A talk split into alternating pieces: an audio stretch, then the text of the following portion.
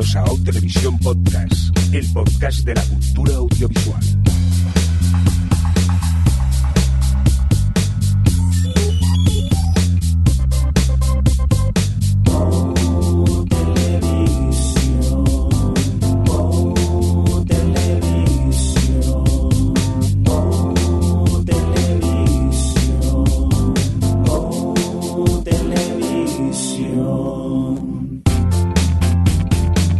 Tal? Bienvenidos, eh, bienvenidas a Otra Visión eh, Podcast, un podcast pues donde cuatro amigos nos eh, juntamos para hablar de series de televisión principalmente. Edición la de hoy, la 293, dicho en términos eh, televisivos, la S15E07. Rápidamente, que presentamos al equipo. Adri, ¿qué pasa? ¿Cómo estás? Pues me estoy planteando si te dejo que me llames amiga o no, porque va a depender un poco de lo que hablemos en este programa. Muy bien. Eh, vamos a presentar a mi próximo amigo conocido. Hola Alex, ¿qué tal? ¿Cómo estás? Qué hostilidad, ¿eh? Así para empezar, que hace mucho que no grabamos. Yo ilusionado ¿Para qué? con que me has llamado amigo. Para que la gente se crea que no hemos grabado por rencillas o algo. Sí, ojalá fuera eso y no fuera la falta de tiempo, que no hay manera de poder coincidir todos juntos. Javier Fresco, ¿qué pasa? ¿Cómo estás?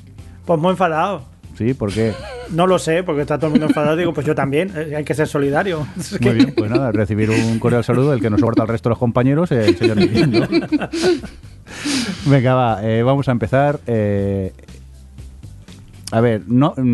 Mira, no pone ni quién ha puesto la noticia, pero sé que ha sido Adri. Pero vamos, es que esto no es ni una noticia. Ha puesto en el guion. Pedro Pascal es Joel. ¿Y, y qué? ¿Eso qué quiere Lo he puesto en? Arial 75 rojo, para que quede claro que eh, justo esta semana eh, se anunció el casting de la serie de of Us, que estuvimos comentando aquí, yo creo que hace un par de programas, un poquito más a fondo de qué podíamos esperar de ella y tal.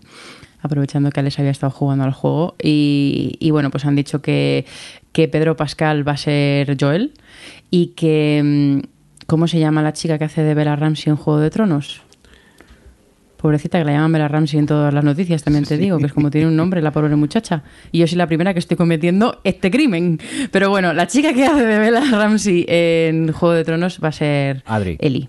Que, Se llama... pues mira, se llama que a lo mejor tienes que poner el indicativo de cosas que hemos dicho y queremos retractar, porque Pues, se venga, llama... Te lo pongo. No, no, no lo pongas, que no hace falta, pero es que estaba diciendo que se llama Bella Ramsey y ese es el nombre de la actriz. El nombre del personaje es, es Liana Mormont y claro, estaba yo confundida por los Ramsey. O sea, tenía ahora mismo un cacao en la cabeza, pero bueno, sí, la actriz se llama Bella Ramsey, que es la que hacía de Liana Mormont, que es ahí donde he hecho yo el...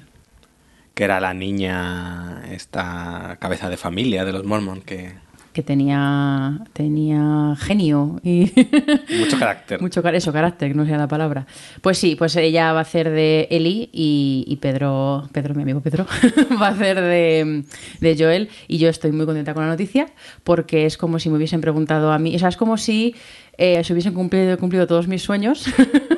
Y me no, pero al margen de que me guste Pedro Pascal por muchos motivos diversos, eh, me parece una elección muy guay porque creo que, que eso, que puede darle la parte ruda, pero también la parte así más vul- vulnerable y me apetece mogollón, la verdad. Pues a mí me parece un buen casting, ¿eh? Estaba ahora mirando la- las fotos y creo que, que han acertado bastante con, bueno, bastante no mucho con, con este casting. Y, y muerto de ganas de que empiece ya, ya la serie, que quiero verla ya, aunque creo que esto va para largo, pero bueno, poco a poco ya vamos sabiendo más cosas de este, de este proyecto. Yo no voy a mirar fotos mejor. Bueno, fotos. He visto una foto comparada el personaje del videojuego con, con los actores. Tampoco nada en otro mundo porque tampoco hay, hay mucho más por el, por el momento. ¿Vosotros le tenéis ganas a la serie o qué, Alex? Yo tengo curiosidad. Me gusta el casting, pero eh, bueno, antes lo, lo hablaba con Adri. Digo, yo me conformo con que sea un poco como las temporadas buenas de The Walking Dead, es decir, una o dos que tiene buenas, el resto ya sabéis que son malas. Pero como las buenas, pues oye, ya me vale con eso. Yo también tengo ganas de que, porque a mí lo que me pasa, yo os lo he contado muchas veces, me da mucho miedo jugar al, a, Last of Us. Y mira que yo las pelis de terror, bueno, como si como chipirones, me da igual, me molan. Pero yo lo que es el videojuego lo paso muy mal. Entonces tengo ganas de saber la historia de lo que pasa para no pasar miedo. Ya está, eso. Entonces me da igual quién pongan, y si la historia es buena, que dicen que sí, y decís que sí. O sea que guay. Pues sí, la historia es muy, muy recomendable de principio a, a fin. Oye, eh, ¿os parece si vamos ya un poco a por los pilotos TOS? Venga, dale.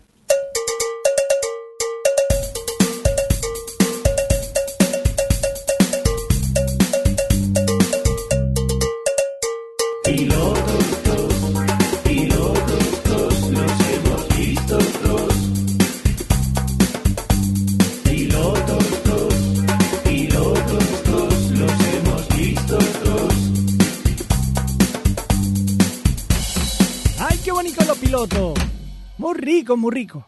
Venga, pues vamos a por los pilotos todos, que tenemos unos poquitos. Y mira, vamos a empezar eh, con eh, WandaVision de, de Disney.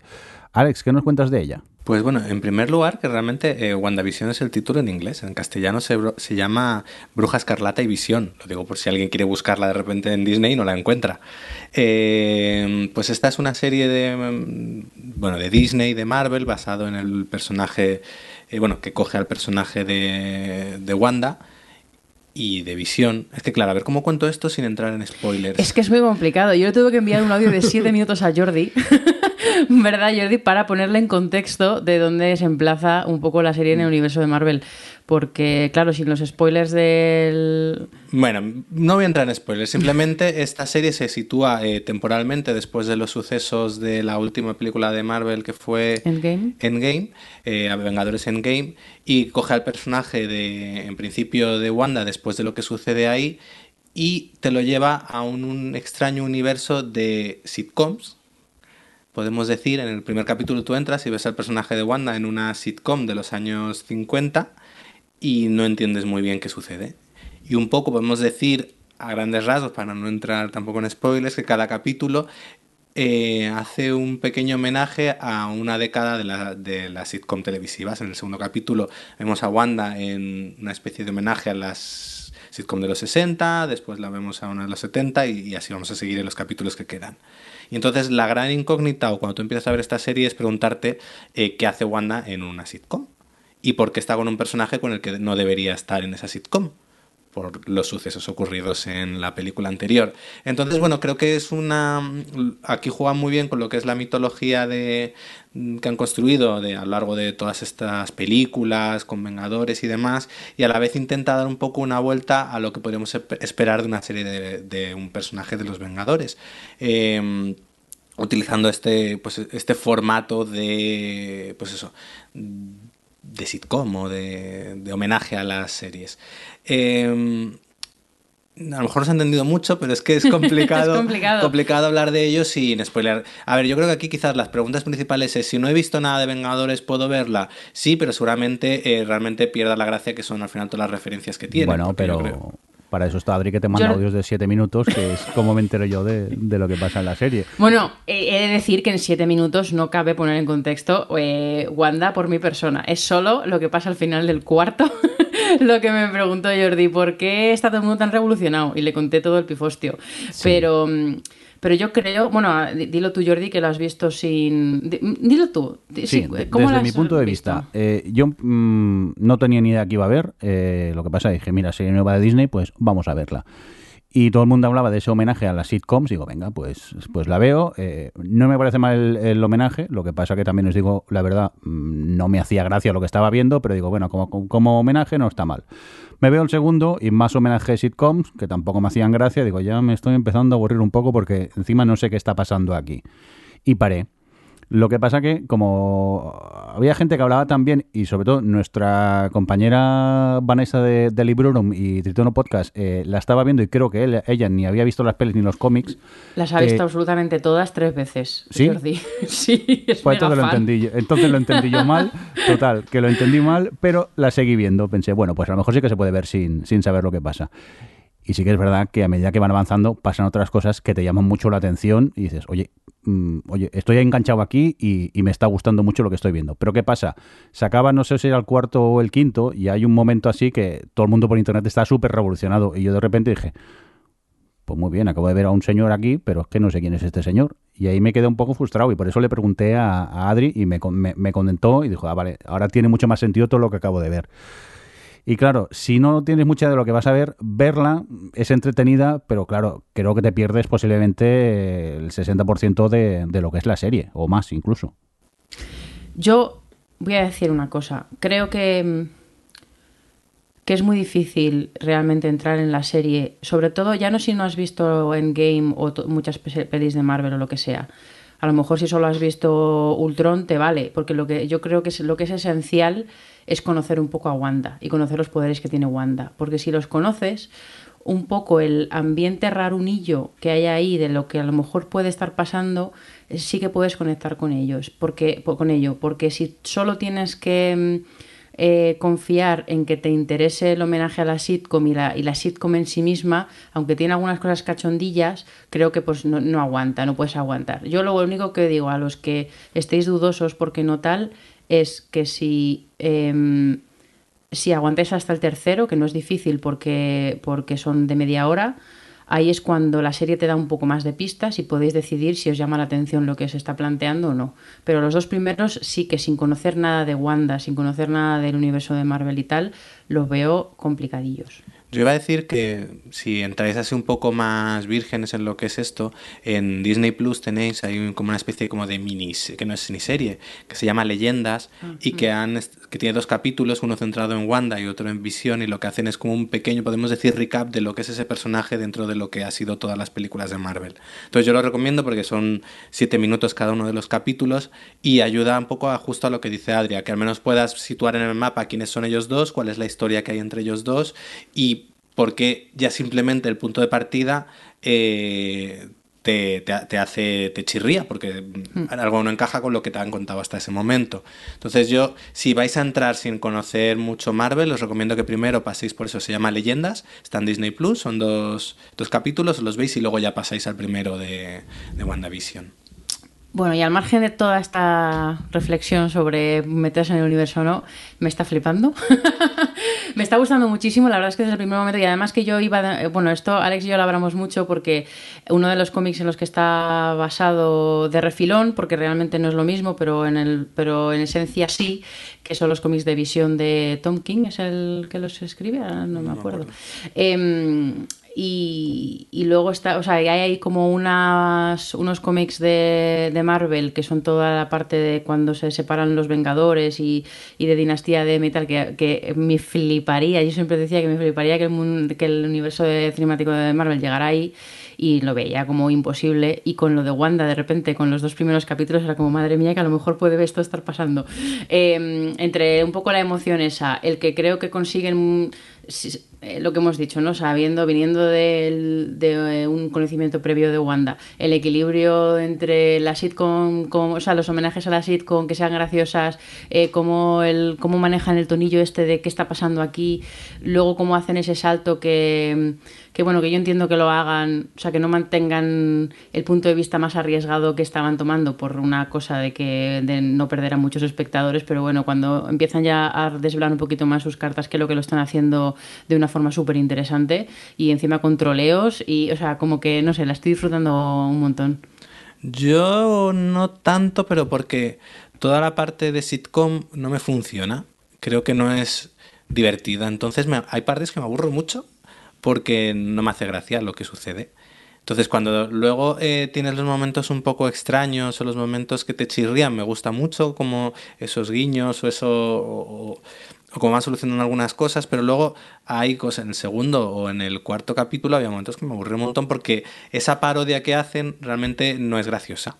Pero, por ejemplo, en el cuarto, realmente a mí me, me gustó mucho cómo utilizaban, si no, no spoileo, ¿eh? no os preocupéis, cómo utilizaban toda la historieta del perro para contarte cosas sobre Wanda y sobre lo que puede hacer y no puede hacer y lo de los niños. O sea, como que, como que me parece que lo aprovechan muy bien, no solo es O es el te- no el cuarto o ese es el quinto. Bueno, hay un Bueno, capítulo, el, de- del embarazo, por ejemplo, quiero Ah, decir. ese es otro, el capítulo vale. del embarazo se me hizo bastante pesado, hasta que luego al final, al último tramo tal, porque ese sí era casi todo, básicamente, la parodia de lo que tiene que ser una sitcom eh, de esa época, pero Mm, En cambio, justo sí, ese último capítulo, el último que, que hemos visto a falta de, del de esta semana, encajaba mejor porque ya habían, como ya se habían desvelado más las cartas, había más paralelismos con todo, ya, te- ya estás viendo, ya está saliendo más eh, la otra trama que hay, no sé. Eh, me, me falla un poco la parte de más de de parodia de ese tipo de series porque no llega a ser graciosa. Pero luego me funciona y la sigo viendo porque creo que, que ellos dos están muy bien, la química que tienen entre ellos dos funciona muy bien. Eh, ella es Elizabeth. Olsen eh, está estupenda. Está espectacular. Bueno, realmente es una actriz que suele estar muy bien y aquí pues está a la altura de llevar la serie ella. Y luego tiene algunos, me vale la pena porque tiene algunos momentos tan inquietantes que ya solo por eso me compro lo que es todo, que me parece que es irregular y que un poco también como ha hecho Adri, hay momentos un poco que dan un paso atrás, un poco más cobardes en lo que es su propuesta, pero que también hay que entenderlos dentro de que es una serie de Marvel, que no estamos hablando de leftovers, esto es Marvel y al final... Es Disney. Claro, mucho han arriesgado con que los dos primeros capítulos empezasen tan crípticos, podemos decir. Mm. Yo ya os digo, desde el punto de vista de alguien que no, no ha entrado nunca en este universo y va totalmente perdido, la ventaja que también son episodios cortos y no llega a quemarte. O sea, sí que es verdad, lo del Arzonal es que hay momentos de la sitcom que, que me aburren, pero bueno, como luego siempre ocurre algo más que te llama la atención, eh, la serie a mí me está gustando. Aunque os digo que voy súper perdido y no me entero de, de muchas cosas. Pero yo por el momento la voy a, a seguir viendo. Venga, y si os parece vamos a cambiar de, de tema y venga, eh, voy a continuar yo con una serie que por lo que veo aquí en el guion solo he visto yo, que es esta Lupin, esta producción que podéis encontrar en, en, Netflix. Es una serie francesa que está pues inspirada a las, las aventuras de Arsène Lupin, que es un personaje creado por, por Maurice Leblanc y bueno, a grandes rasgos, pues eh, Lupin es un, un, señor aquí, es un, ladrón muy bueno, de esos que todo le sale bien. Y si tú vas eh, y tienes un buen día y vas con el corazón muy, muy, abierto y te sientes buena persona y te crees todo lo que te cuentan, pues es una serie que está entretenida. Porque realmente hay que hacer muchos saltos de fe eh, en esta serie para creerte lo que, lo que ocurre en ella. Pero sí que es verdad que eh, de los pocos episodios que hay en, Netflix, porque es como media temporada, la serie queda bastante abierta y te deja con ganas de más, pues esos pocos episodios se ven muy bien, eh, me parecen muy entretenidos y eso sí, ser conscientes de que vais a ver un producto meramente entretenido que os van a, colar muchas cosas que dices, pero esto cómo puede haber ocurrido, esto es... ¿Sabéis cómo la casa de papel que a veces se juntan 10.000 casualidades y al final sale todo bien? Pues aquí es un poco igual en este aspecto. Pero eh, realmente yo me lo pasé bien viendo la serie y me pareció entretenida y desde aquí os la, os la recomiendo. Dicho esto, como nadie más la ha visto, vamos a continuar con más cosas y es momento, Alex, para que nos hables de It's a Sin. Pues It's a Sin es la última serie de Russell T. Davis, al que conocen, o que quizás ha hecho más popular últimamente por esta serie de Years and Years, esta que vimos hace un par de años que parecía muy apocalíptica y que luego se ha quedado como muy de estar por casa después del 2020. 2020 que hemos tenido. Joder, ya te digo. Y que también, bueno, es conocido porque fue un poco el responsable del revival de Doctor Who, Torchwood, el creador de la original Queer Folk. Un poquillo por ponerle en contexto, pues ha sacado eh, esta es su última serie y son una miniserie de cinco episodios que se centra, bueno, que nos cuenta un poco el lo que es la aparición de o la llegada un poco del VIH a, a, Reino Unido, a la comunidad gay en Reino Unido, porque ya, bueno, ya había empezado en Estados Unidos y tal, y entonces lo cuenta centrándose en, en un grupo de amigos eh, en los años 80 en Londres y cómo les afecta, pues eso, el, la llegada de la epidemia del, del SIDA, de cómo, pues eso, nos hace una pequeña crónica de lo que fue a través de estos personajes, a través de diferentes situaciones a las que se enfrentan de qué implicó esta, esta epidemia, cómo el rechazo que generó, eh, bueno, el rechazo que se generó, la forma en la que se gestionó, cómo también las personas que lo, gestionaban y demás. A ver, ¿qué se puede decir de la serie? La serie eh, yo creo que lo cuenta de una forma... Eh, dentro de que es un drama, obviamente, y que lo que cuenta no es algo alegre, lo intenta hacer desde una visión un, optimista no es la palabra, pero te coge, tampoco quiere hundirte en la miseria todo el rato. De hecho, coge los primeros capítulos, te presenta un grupo de personajes mmm, que quieres seguir sabiendo de ellos, que te pueden caer mejor o peor, pero que quieres saber más. Te presenta un grupo de amigos que que percibes muy orgánico, que te gusta estar con ellos y luego obviamente cuando ya entra todo lo que es el tema de, del SIDA en sus vidas, pues te afecta tanto como lo afecta a los personajes y es verdad que te destroza emocionalmente, pero bueno, eh, a eso hemos venido, ¿no? También hay que decir eso, que si alguien ha visto series de Russell T. Davis, también las de Banana, Cucumber, todos mm. sabemos que es alguien que te trata muy bien y de repente pumba, bofetada y te deja cao eh, en el sitio, pues con esta serie un poco igual. Es, creo que está muy bien, me gusta, me mucho cómo ha contado esto porque utiliza a los personajes para eh, enfrentar eh, diferentes puntos de vista, diferentes eh, vivencias de lo que fue esa situación en pues eso, desde las personas que podían, se infectaban, las personas que cuidaban a esos enfermos, las personas, cómo también afectaba a sus familias, cómo podía afectarles la propia percepción de sí mismos, cómo enfrentar la enfermedad, cómo eh, negarla pese a que fuese algo evidente, cómo los, mm, pues las instituciones, la forma de tratarla. Eh, creo que hace un fresco muy completo dentro de que solo son cinco capítulos y que también eh, es honesto creo porque muestra todo, muestra puntos de vista, muestra los grises en, posturas que podría haber sido mucho más... Mm, podría haber sido más blanco o negro y no, y hay cosas que estaban mal, pero te hace entender porque había personajes que reaccionaban de formas que, pues bueno, que dices, esto no, no tiene por qué haber reaccionado así, pero entiendes el motivo por qué han reaccionado así. Eh, no sé, creo que son cinco capítulos muy recomendables, es una serie que, que se ve muy bien, que es verdad que hay que verla con un, yo creo que un estado de ánimo pues un poco, hay que estar bien porque si no te puede dejar un poco tocado, pero a mí me ha parecido estupenda. Correcto con lo del estado de ánimo. Yo la vi ayer, encima me vi de un tirón y aún me estoy recuperando. También os, os lo digo. ¿eh? Es una serie que he disfrutado mucho, pero también es, es, que es dura, porque realmente lo que cuentan es, es duro y, vamos, todavía estoy eh, reflexionando sobre lo que vi en ella y me cuesta incluso eh, articular palabras sobre lo que llegué a ver ayer. Pero vamos, que yo desde aquí la, recomiendo mucho. Adri, tú también creo que la has visto, ¿no? Sí, lo que pasa es que no he añadido nada porque es que Alejandro Pruñonosa lo ha dicho todo tan bien que no tengo nada más que añadir.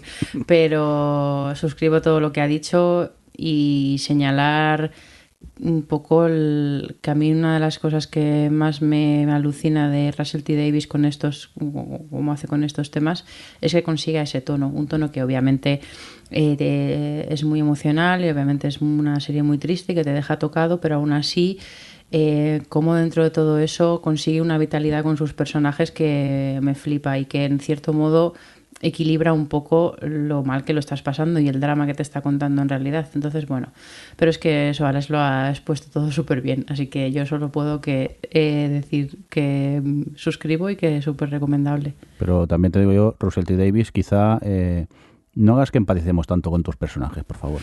Es que además estás viendo el primer capítulo y dices, qué hijo es que es que sé lo que estás haciendo, Russell.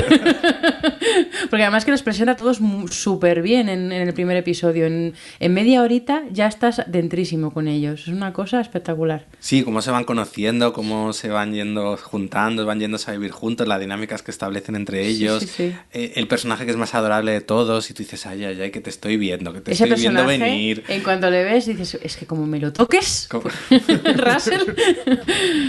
En fin. Eso, que yo creo que todos la recomendamos, pero mm, mejor si vais, si estáis bien de humor, porque si no os puede hundir en la, en la miseria la serie, porque realmente el tema que, trata es, es duro. Adri, Adri tenía un combo para verla y se la cama no tan. Veías esta y luego otra serie, ¿no?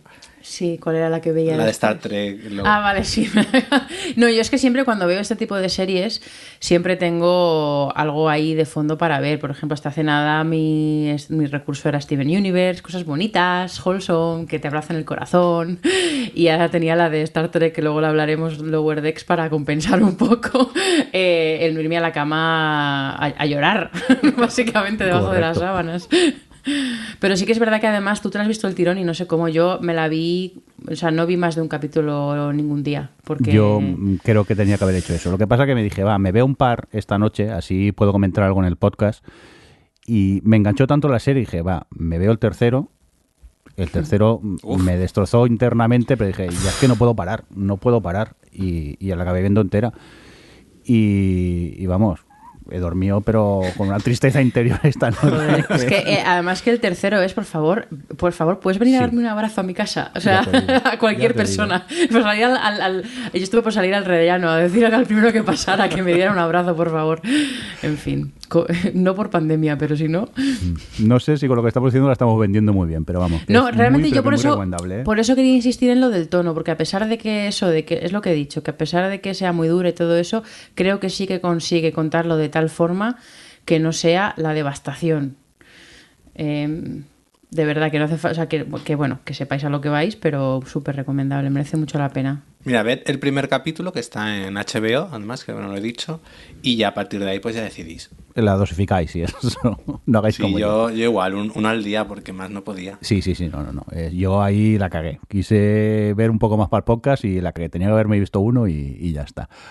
Oye, vamos a cambiar de tema. Alex, vamos a hablar de una serie que te tiene un poco loco últimamente, ¿no? Está Califat. Pues sí, eh, buscando series alegres me di con Califat. Eh, no, realmente no. Eh, esta es una serie sue- sueca, sí, es una serie sueca eh, que tenía pendiente porque es de hace, creo, es de- del año pasado, de hace un par de años, que está en Netflix, la podéis encontrar en Netflix, y nos cuenta un poco, es una miniserie de ocho episodios que nos habla un poco sobre el tema de... eh, la radicalización de los inmigrantes, a lo mejor de segunda generación, de los inmigrantes eh, árabes eh, y, su radicalización en el Islam, a través de la historia de varias chicas y de cómo estas chicas las van captando para, pues eso, las van em, eh, captando, pues eso, para que se vayan allí, a- al ISIS un poquillo. Entonces te va contando esa historia, a la vez paralelamente te cuenta la historia de una chica sueca que se fue allí a- al y, de repente, y ya estando allí, se da cuenta de que no era lo que le habían vendido, lo que ella pensaba que era y que quiere salir. Entonces, un poco con esas dos tramas y centrada un poco en una, una detective de inteligencia que quiere desmontar un, posible atentado, pues bueno, te contando esas tres tramas y y bueno, yo la verdad que la he disfrutado muchísimo, pero también la he sufrido un montón. Creo que esta es un poco, es una mezcla para a la hora de, po- poder decir, tiene un poco del punto de Homeland, a la hora de generar la tensión, de toda la trama de, pues eso, del atentado, del personaje que está, que quiere salir de allí, de cómo lo maneja y demás, que te pone, que maneja muy bien la tensión. Y luego también tiene ese punto que tienen las series suecas, o al menos todas estas que he visto, sobre todo Noir y demás, que hace una reflexión muy crítica de la sociedad, porque aquí al final lo que te viene, porque la serie podía haber recibido críticas sobre a lo mejor eso, la visión de que parece que ahora que todo el que sea... em, musulmán es terrorista, pero no, realmente el- su mensaje o su crítica viene a ser a la de que tú tienes un estado en el que si tú marginas a un grupo de a un grupo social, a un estamento es fácil que luego eso caiga en radicalismos, porque tú lo estás dejando fuera de la sociedad, no lo mm, no lo integras, pues luego es lo que puede suceder. Entonces tiene a- ese punto de denuncia, de denuncia social y de explicar cómo los mecanismos de una sociedad, como pues lo que siempre, de estas sociedades que siempre se han vendido como tan idílicas o tan perfectas como la- las sociedades nórdicas y demás, cómo puede generar esto dentro de ellas y cómo puede es posible como algo que que tú puedes pensar de forma fría, es decir, como alguien que ha crecido desde siempre en una sociedad tan libre como puede ser la sociedad sueca, quiera ponerse un burka e irse a casarse al ISIS. Y, y te lo explica muy bien y lo entiendes muy bien. Entonces, creo que tiene esas dos partes. Es decir, por un lado es una serie muy adictiva porque maneja muy bien todas las tramas de, de suspense, de intriga, de... mm, pues eso a un punto rollo ya, digo un poco como lo que puede ser Homeland. Y por otro lado tiene toda esa reflexión que también me parece muy interesante. Mezcla esas dos cosas con unos personajes que te atrapan y yo la verdad que la he sufrido mucho porque me he involucrado muchísimo con los personajes con las chicas que la protagonizan y lo he pasado fatal porque claro además tú vas viendo lo que van haciendo y hacia dónde va todo y dices por favor que Así que yo la recomiendo, son ocho capítulos, está en Netflix y vamos, está, eh, se puede ver en dos tardes también, ¿eh? porque es de las que te la pones a ver y uno detrás de otro. Muy bien, pues tomamos nota de este califat que tenéis en, en Netflix. Eh, Adri, eh, Prete- Pretends It's a City, que esto es un documental, ¿no? Sí, Pretend, eh, Pretend It's a City es un documental de Netflix que mm, es supuestamente es como una especie de continuación a una película que se llama Public Speaking, que yo no he visto, así que, bueno, eh, que, es de, de Scorsese y mm, que por cierto la película esa la, que es, la, iban a, la iba a hacer este... mm, Ay, ¿cómo se llama? Eh, bueno, se me ha olvidado. Eh, que me hubiese gustado verla con ese director y ahora se me ha ido la- de la cabeza. Eh, Wes Anderson, joder que está centrado en, en Fran Lebowitz, que es una escritora y cómica neoyorquina, que tiene ahí como un estilo pues muy misántropo, muy sarcástico y, bueno, pues yo he visto la película, pero la película aparentemente pues es un documental un poco que la sigue en, sus, en su forma de ver la vida y en la serie tiene pinta de que han cogido que es una especie de, reciclado de materiales que tenían ya para haber hecho aquel documental que, ya existía y algunas cosas nuevas que, que retoman, algunas cosas, eh, material de rodaje nuevo que han hecho durante la pandemia, pero mayormente de mm, recogido de como de mm, eh, eventos que, ha hecho Fran Lebowitz en, Nueva York, en los que el propio Martin Scorsese la entrevistaba sobre diversos temas y básicamente están todos como organizados por temáticas y son siete capítulos o algo así. Y es básicamente lo que vais a ir a ver, es a escuchar a esta señora dando su, su visión de la vida. Y es una visión, pues eso, muy misántropa, muy, muy sarcástica y muy eh, pasadísima de vueltas de todo. Entonces es muy graciosa, hay veces que la quieres matar, pero otras es una tía muy brillante, es una tía muy graciosa además es muy ocurrente todo el rato y, me parece interesante, me parece muy interesante la forma en la que tiene de exponer siempre sus ideas, em, es, muy entretenido y luego tiene otra cosa y es que me fascina la capacidad de Martín Scorsese de estar despollándose todo el día de, lo que, de lo que sale de esta boca. Pero es que además cualquier tontería que dice, él se, es que se ríe y se ríe y en algunos momentos que digo, le, va a dar un flus, le va a dar un flus. Este tipo de risas pulgoso que dices, este señor no tiene los pulmones bien. Pues es que, porque además ya tiene una edad, el señor Martín.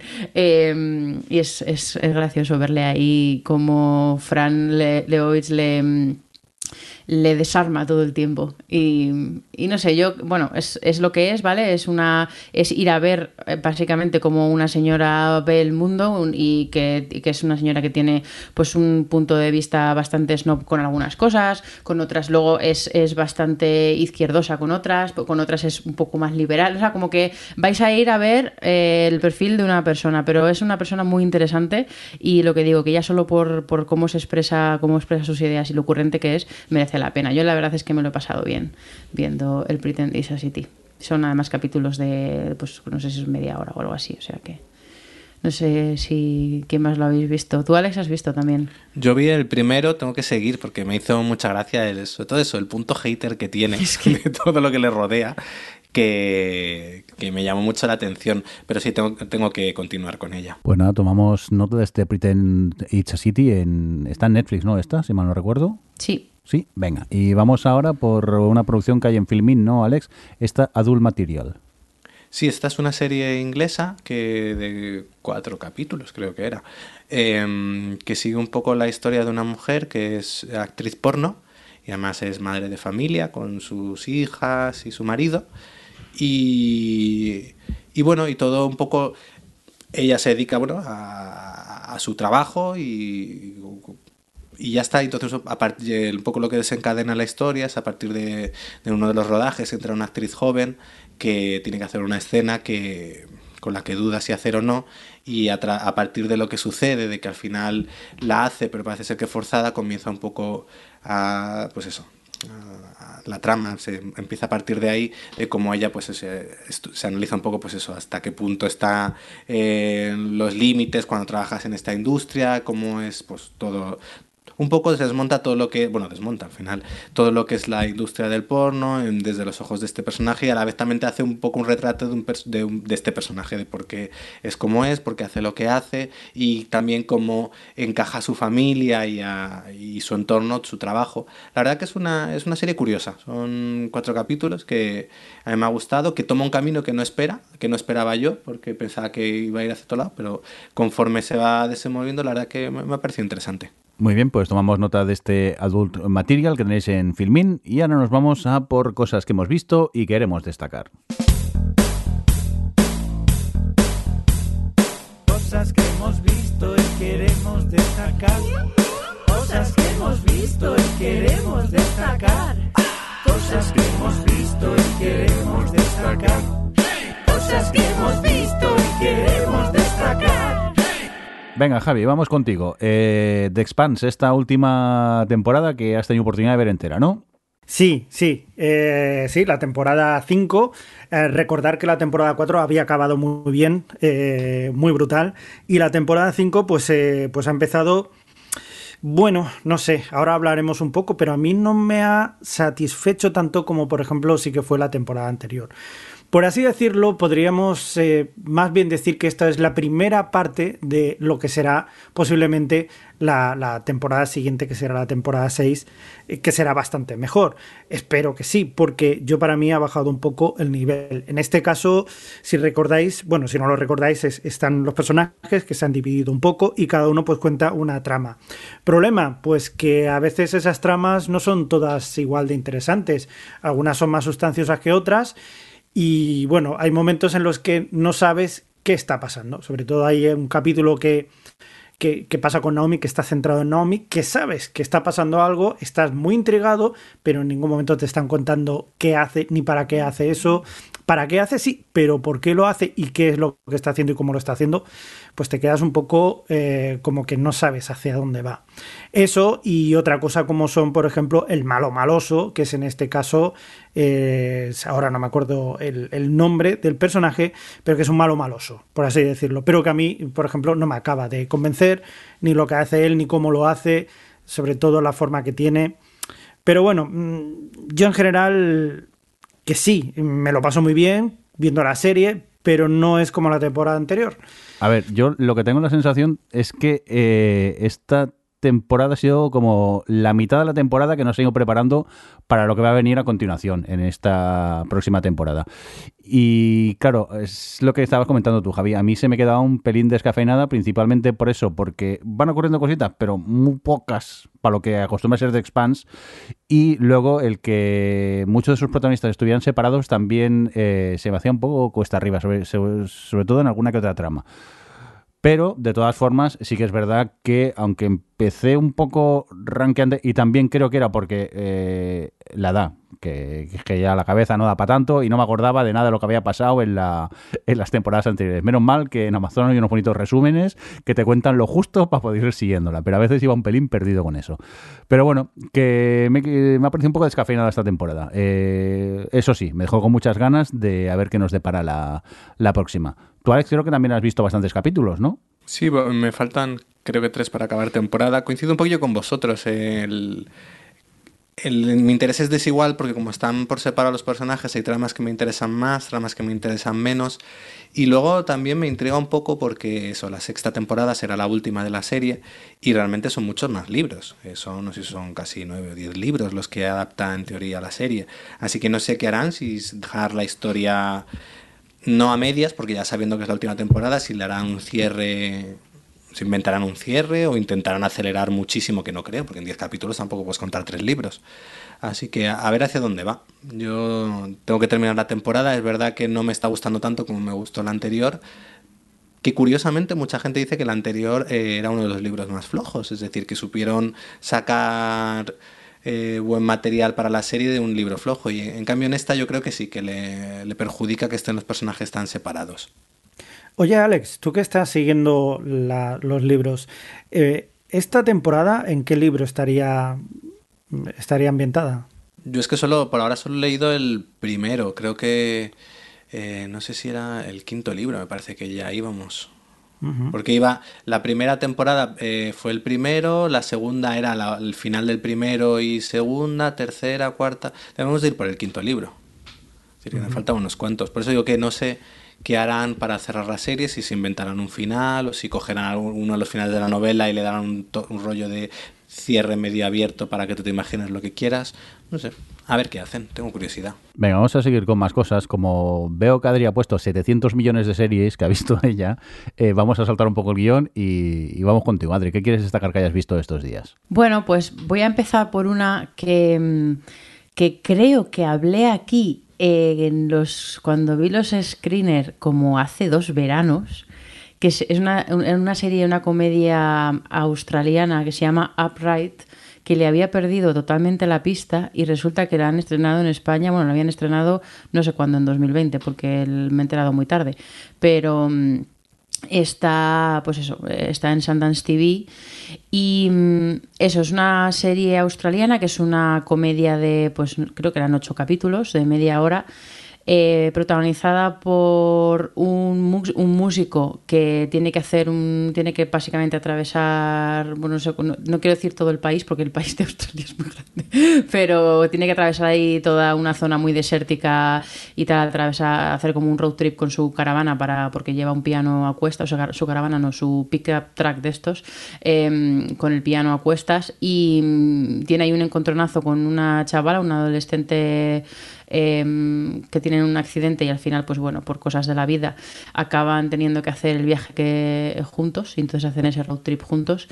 Mm, y me ha gustado muchísimo, la verdad me ha gustado muchísimo porque, bueno, pues eso es una comedia de estas que saben jugar muy bien con, con en, un- en un momento te está haciendo reír, en el siguiente te está dando el zasca dramático, porque bueno, eh, obviamente este road trip, este viaje con el coche es un viaje metafórico y a- me gusta porque además tienen como eh, los, el viaje que tienen los dos personajes es un viaje cruzado porque ambos tienen que superar ciertas cosas que han vivido en el pasado de su vida y él es como pues el típico eh, ya señor, iba a decir señor mayor, pero bueno, creo que tiene la, la edad de los aquí presentes.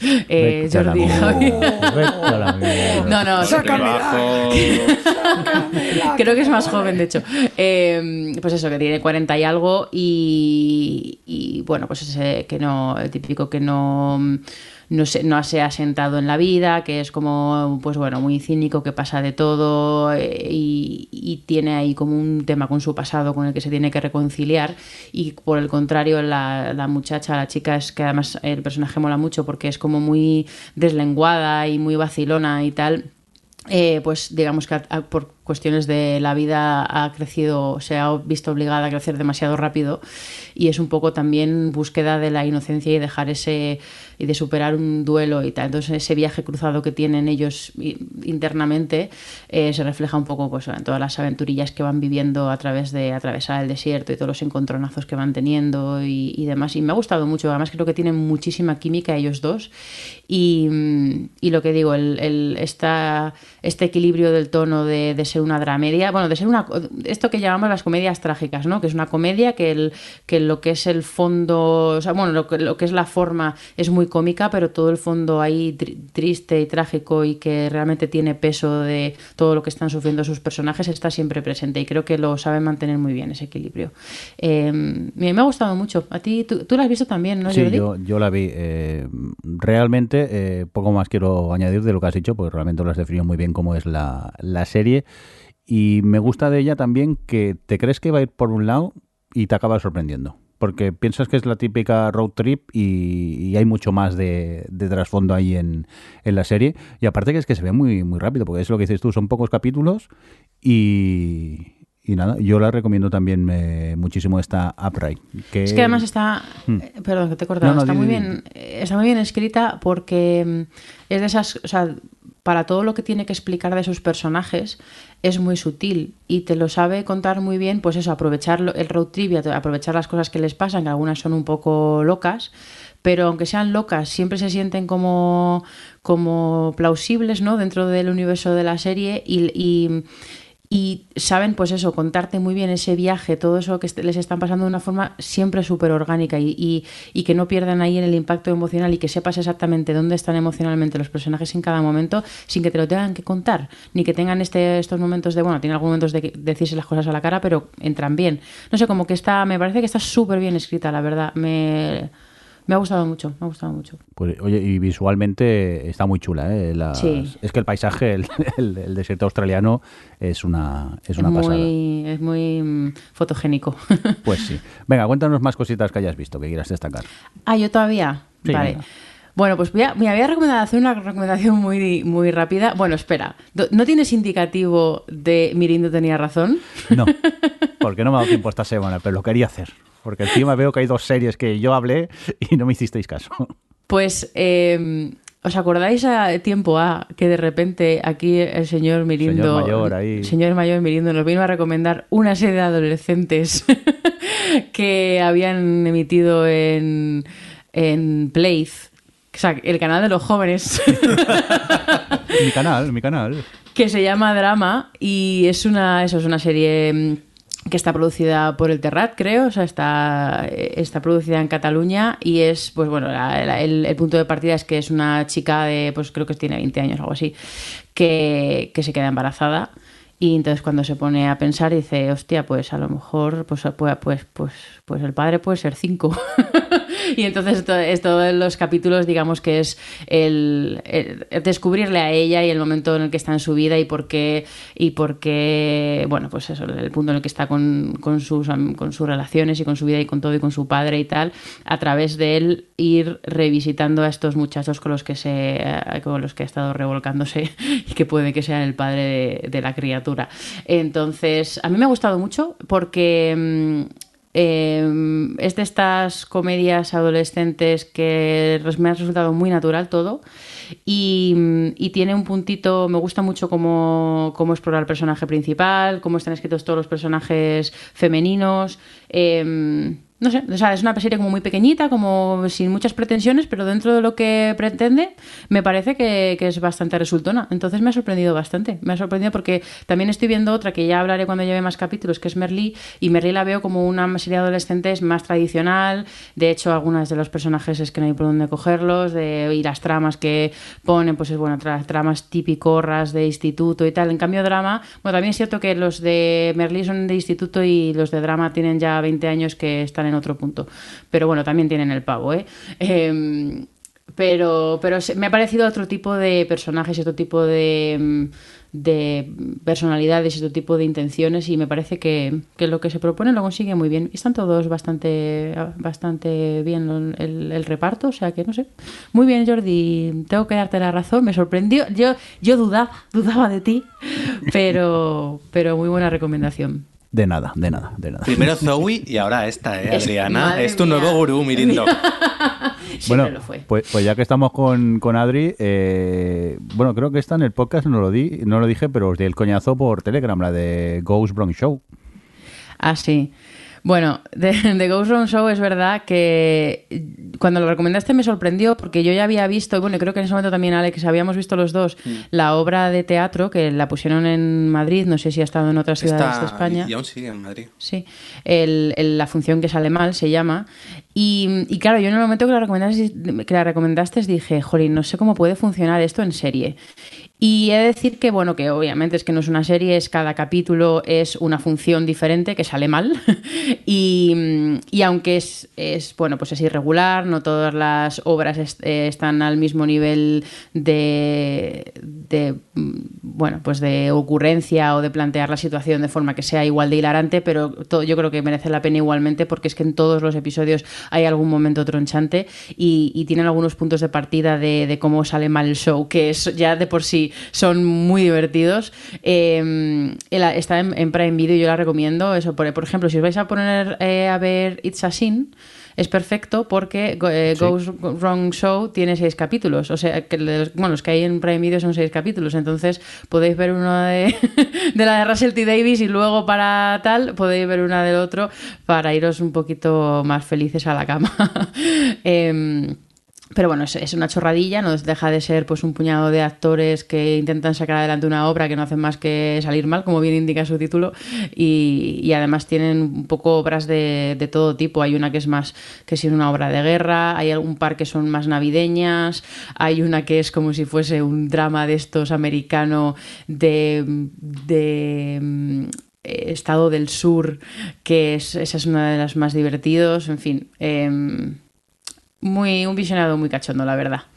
Pues sí, muy, muy recomendable. Yo todavía me faltan algunos que ver, pero es lo que dices tú. Eh, no es que te rías continuamente, pero sí que hay momentos que te hacen soltar una buena carcajada las situaciones que ocurren en, en sus episodios.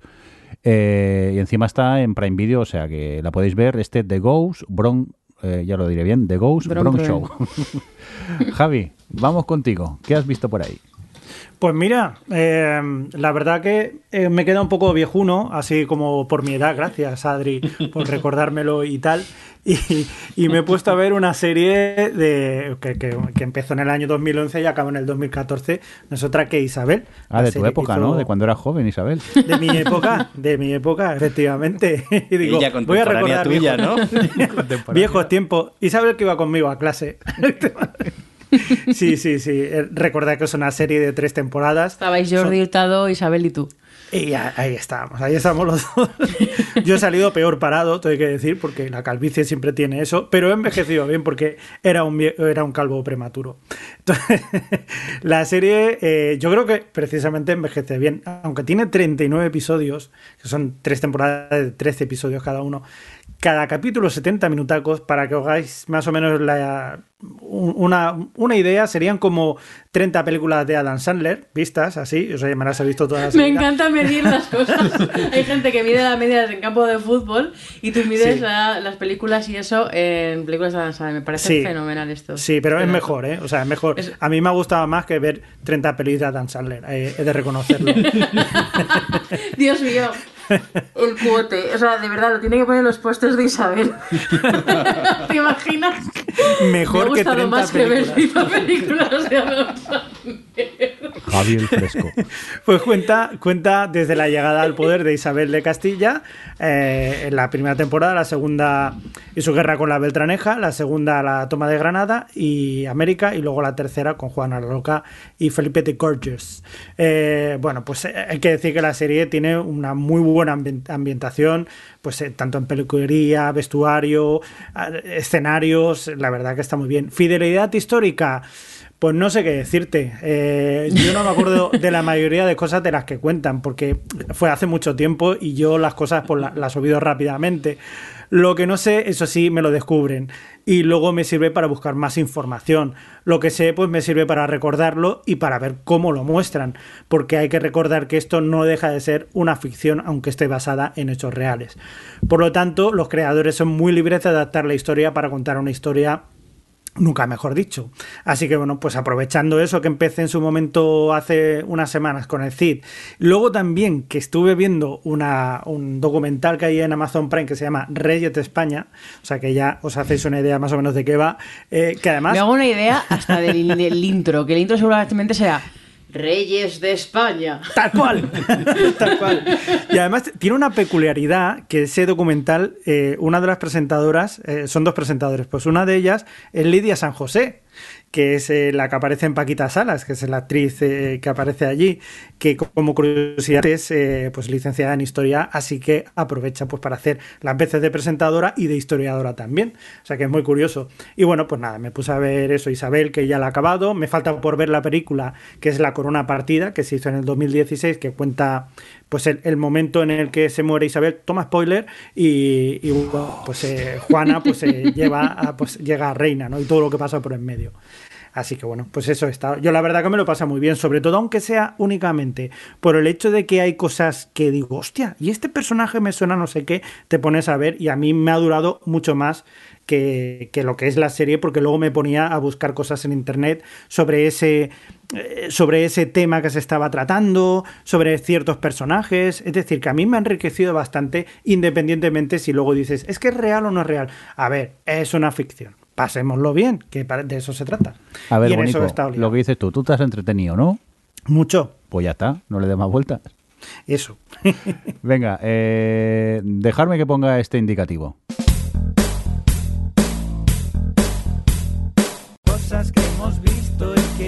Retractar.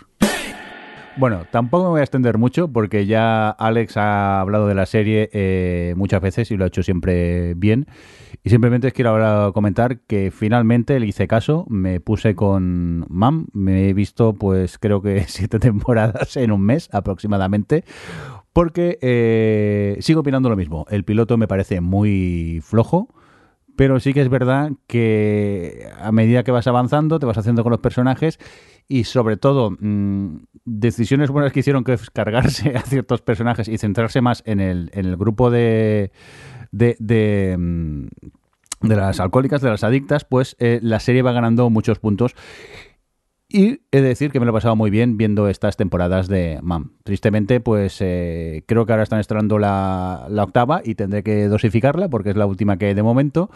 Pero que no puedo más que recomendar la serie que ha recomendado mil veces Alex, pero que nunca le hacía caso. Al final he decidido hacerle caso y oye, que me parece una comedia muy buena. A ver, es que el principal consumidor de sitcoms que no la hubiese visto era un pecado. Sí, lo que pasa que te digo, el piloto me pareció tan flojo que me dio pereza y luego realmente decir que a medida que avanza y a medida sobre todo a partir de tercera, cuarta temporada, la serie es muy, muy grande. Aparte, Que haya Ana- que decirle al consumidor de sitcoms que la- no te puedes fiar del primer episodio también tiene tu su cosa, ¿eh? Sí, ya lo sé. Lo que pasa es que cuando la, delito. est- la estrenaron era una época donde se estrenaban mil series y uno no daba abasto y la vas abandonando Ya, ya. y al final no sigues. Ya, ya. Bueno, Alex o sea, te va a quitar el título, ¿eh? No, muy bien, muy bien, Adrián. O sea, te recomiendo series buenas y ahora me echas esto en cara. Vale, vale, venga. Eh, vamos contigo, más. ¿Qué más has visto? ¿Qué más he visto yo? Pues mira, he visto The Outsider, ella, novedades. Ah, ¿Qué, qué estrenado ayer? Venga, ¿Qué has esta. Sí, ya Eh, la hemos uh, comentado en el podcast esta. pero quiero comentarla porque me ha gustado. Me ha gustado. Sí, pero- Eh, sí, sí, no, a ver. Eh, bueno, The Outsider es esta serie que está basada de- en un libro de Stephen King. Que yo no me he leído el libro. De hecho, empecé, vi el primer episodio y, y le escribí a mi hermano, que la- sabía que se lo había leído, en plan, joder, me ha molado mucho, me leo el libro, o sea, porque digo, a ver si me estoy pidiendo de- de- el libraco. Y me dijo, no, no, sí, sí, léete el libro, da igual, he visto la serie. es como, vale, gracias por preguntar. Mira como en el Pero- cole. Sí, pero yo quiero contaros una cosa que, mm, que a lo mejor solo me interesa a mí, pero viendo el primer capítulo de The Outsider, The Outsider es el punto de partida es que se encuentran a un niño, eh, el cadáver de un niño y es la investigación de lo que, de lo que ha pasado, ¿no? Y además el primer capítulo es como muy... em, muy clásico de investigación el típico pueblo, ¿no? De el gente típico con sus pueblo. cosas. El protagonista es el detective de policía principal, que tiene además ahí un. Este, este es un pasado. Está ahí en, en proceso de duelo también. Está ahí, es como no me sale ahí el, ahora la palabra. Hoy, hoy no me salen las palabras. Pero atormentado. Está atormentado. Y, mm, y sobre todo el primer capítulo es cuando ven al el cadáver y analizan cuatro cosas y entrevistan a cuatro em, witnesses, ¿Testigos? testigos, gracias. Eh, enseguida saben, tienen a un sospechoso, le, le cogen, le o sea, como que todo el primer capítulo es súper sota, caballo y rey de investigación. Lo que tiene esta, mm, este episodio es que es la atmósfera. Es la atmósfera que es espectacular. Bueno, los dos primeros capítulos están están protagonizados por, o sea, dirigidos por Jason Bateman, que me ha sorprendido mucho, eh, que es también uno de los protagonistas, pero mm, eh, es la atmósfera que consigue desde el primer momento la que te consigue atrapar y sobre todo en la primera mitad de la serie, incluso cuando ya Jason Bateman ya no es el director de los episodios, la mantienen súper bien. Y lo que os iba a decir es que viendo el primer capítulo era... eh, lo pensaba y lo pienso con algunas series, pero no con muchas, como lo difícil que es mi trabajo, porque yo pensaba, yo este guion lo leo y pienso, ah, otra serie, o sea, estaba bien, está bien escrito, está bien dialogado, los personajes están bien presentados, pero como es un poco, entre muchas comillas, más de lo mismo, y ya lo he visto antes, y ya como está estructurado y todo, no es nada excepcional, lo excepcional es 100% la atmósfera que consigue y los planos que eligen, porque es que de verdad, lo que es la dirección, lo que es la elección de los planos y, de- y la narrativa visual que tiene el primer episodio es espectacular, es muy, muy particular, es muy peculiar y a la vez te- no te choca, no sé, es, es- es- me, me sorprende mogollón. Y, y lo pensaba, digo, joder, yo es que eso leo este guion y digo, bueno, pues está bien, pero tampoco es nada especial. Y luego lo ves y es súper especial. Pero bueno, dicho la, la anécdota, la serie me, me ha molado bastante. Lo que pasa es que creo que que va de más a menos, la verdad. Que, que tiene ahí un... El protagonista es Ben Mendelssohn, que es el, detective, que est- él está súper bien, la verdad, y aguanta muy bien el, el- todo el peso así un poco del centro de la historia. eh, pero según, así nada más de Stephen King, ya sabéis, al final toda la... Desde el, primer, desde el primer momento ya te plantean que en esa atmósfera hay algo sobrenatural y cuando todo la- lo de la investigación empieza a entrar en ese terreno y empieza ya a esclarecer un poquito más todo lo que está pasando y eso, eh, la serie es un poquito menos hábil en manejártelo. Sobre todo porque creo que, que si en lugar de ocho habrían sido seis, habría sido muchísimo más, eh, habría sido redonda. Porque, mm, porque se, se enrocan en intentar como desentrañarte algunos personajes que creo, o sea, que, que en novela entiendo que funcionarían bien, por, por cómo es una novela, ¿no? Y como la narración de la novela, y aquí de forma natural, como es una serie tan de narrativa visual, no quiere ser eh, expositiva ni sobreexplicativa, e intenta hacerlo de otras formas y no lo consigue. Entonces se queda, los, esos personajes se quedan muy flojos en el desarrollo, pero aún así tienen un foco muy grande. Entonces es un, es un poco torpe, con, sobre todo con eso, con un par de personajes que son muy importantes para la trama y lo que está pasando y lo que te está contando sobre, sobre la pérdida y sobre todo sobre, sobre el duelo y el dolor y el recrearse y bueno, pues en fin, todo es, un, todo es una metáfora. Pero me ha parecido, me ha gustado, ¿eh? la he disfrutado, me ha parecido un visionado súper interesante eh, y cómo coge este concepto de, cómo el dolor te puede carcomer y lo transforma en algo eh, físico y, mm, y no sé, me da pena eso, que sobre todo además hacia el final se vuelve también un pelín más convencional visualmente y pierde un poco esa, no que pierda la atmósfera, pero sí que pierde un poco esa narrativa visual más especial y, y me, da, me da penilla, porque podía haber sido una miniserie súper redonda. Pero bueno, vosotros, eh, claro, la hablasteis de ella hace tanto que ya no me acuerdo si os había gustado o no. Sí, eh, yo en su momento me pasó igual que a ti, es decir, empezaba muy bien, los dos primeros episodios me parecen una pasada, pero lo como tú dices, eh, me pasa igual que poco a poco va perdiendo y al final no me parece satisfactorio. Pero bueno, ya estoy acostumbrado también en las adaptaciones de Stephen King, así que no pasa nada. Ok. No, en Bueno, las en las novelas. el problema no es de las adaptaciones, es oh, del oh. señor. Nuestro amigo Steve, que le queremos mucho, pero lo de escribir finales regulinchis. Empieza muy bien, luego se va desinflando un poco, pero bueno, eh, en conjunto a mí me gustó esta de Outsider. Oye, Alex, ya se ha estrenado The Stand, ¿eh? Sí, pero no hablan nada bien de ella. Vaya hombre. Parece ser que The Stand, que es la adaptación de la novela Apocalipsis de Stephen King, Es final favorito de Alejandro. es... mm, Bueno, no, no cogí el libro y lo estampego en la pared porque, mira, te os cuento. Este es un libro, yo creo que es el más tocho que tiene Stephen King, lo Sí. cual es mucho, son 1.300 páginas, me parece que era la edición que yo tenía. Y a lo largo de 1.300 páginas te está hablando de pues, un apocalipsis, como dice su título. Y dices, bueno, pues tiene tiempo para desarrollar las cosas. Pues os puedo decir que tiene un final apresurado con 1.300 páginas. en fin. Además, tú, yo, yo he leído la versión, la, cuando se llamaba Danza Macabra, cuando todavía no había hecho la, el, la había revisitado y había añadido 400 páginas. Tú te leíste encima la versión La versión extendida. que tiene un final apresurado. Y volviendo a lo Ay, televisivo, según parece, la como lo que hace la serie es contarla a través de flashback y de forma que cosas que ocurren en la mitad de la novela te la cuentan desde el principio y según he leído en críticas y demás, como que eso se carga parte del efecto al final de la historia.